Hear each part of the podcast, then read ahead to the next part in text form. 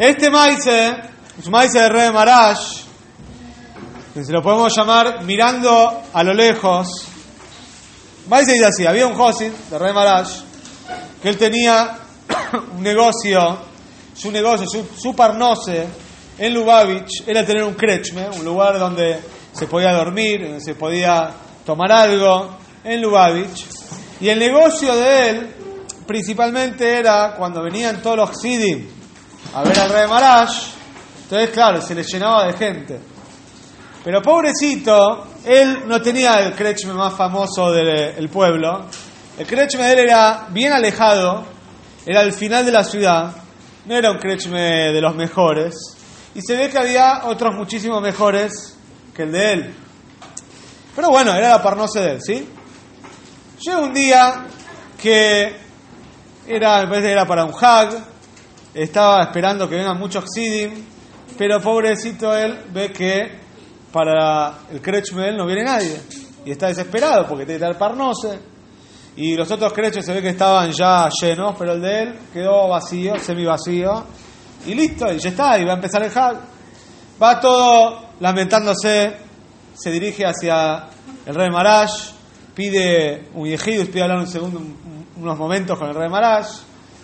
Entra el rey Marash y dice, Rebe, ¿qué hago? La verdad me siento muy mal. Eh, invertí, hice las camas, compré sábanas, preparé comida, todo pensando que se me va a llenar el krechme.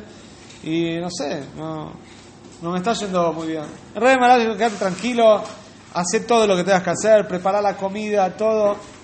no hay problema. Bueno, mejor si prepara todo, pasa un tiempo más, esto era Erebionte, y la gente no viene. Entonces va de vuelta el Rebe Marash, Rebe, ¿qué hago? No viene nadie. El Rebe Marash tenía, dijimos, una casa hermosa, muy linda, vivía así con una persona muy adinerada, sale al balcón, una casa de dos pisos seguramente, un balcón, mira hacia lo lejos, así, mira, dice, sí, sí, allá, allá a lo lejos está viniendo gente, van a venir a tu krechme. Bueno, dice, ah, buenísimo, qué bueno, el rey Marash vio. Vuelve a la casa, le dice a la esposa, quede tranquila, que el rey Marash me dijo que está todo bien. El rey me dijo que está todo bien. Pero pasa, claro, un poco más de tiempo, cada vez falta menos tiempo para el guionte, no viene nadie. Se va de vuelta al rebe. Dice, rebe, ¿qué hago? Ya estoy desesperado, no viene nadie. Dice, ¿cómo? ¿A dónde están? Entonces el rey Marash sale de vuelta y dice, sí, los estoy viendo, sí, están más cerca, quédate tranquilo. La cosa es que él vuelve a la casa, está tranquilo, pero otra vez no vienen, y ya está, ya está totalmente desesperado. Aunque tiene uno en el rebe, pero ya le parece raro. De repente faltaban 15 minutos, o sea, 20 minutos para Yonter, y empiezan a caer personas. Carrozos, esto, lo otro, empiezan a caer personas. Que tienen un problema en el camino, que esto, que el otro, preguntaron dónde hay un crechme libre, si hay lugar. Le dijeron, sí, seguro, anda ahí, es el último crechme que quedó, anda, tiene lugar. Bueno, Hashem se le llenó del lugar el, ¿cómo se llama? Se le llenó del lugar el, el Krechme, etc. Después, un segundo, ¿cuál es la enseñanza? Después, ¿qué pasó? Le dijo, parece que fue el Shamesh del Rebe, el Rebe Maravilloso, decime, Rebe, ¿vos de verdad, cuando saliste por el balcón, viste a la gente?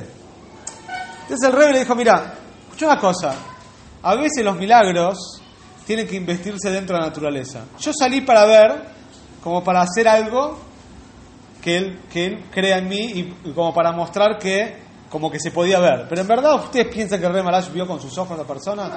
No, el rey Marash, las personas estaban lejísimos, no las pudo ver con sus ojos, las vio con Ruach Hakoidesh. ¿Esto qué quiere decir para terminar? Que un rebe cuando te dice algo y está y te, te dice haz esto, ¿por qué tenés que hacerlo? Porque el rey no está mirando con ojos de carne y hueso solamente.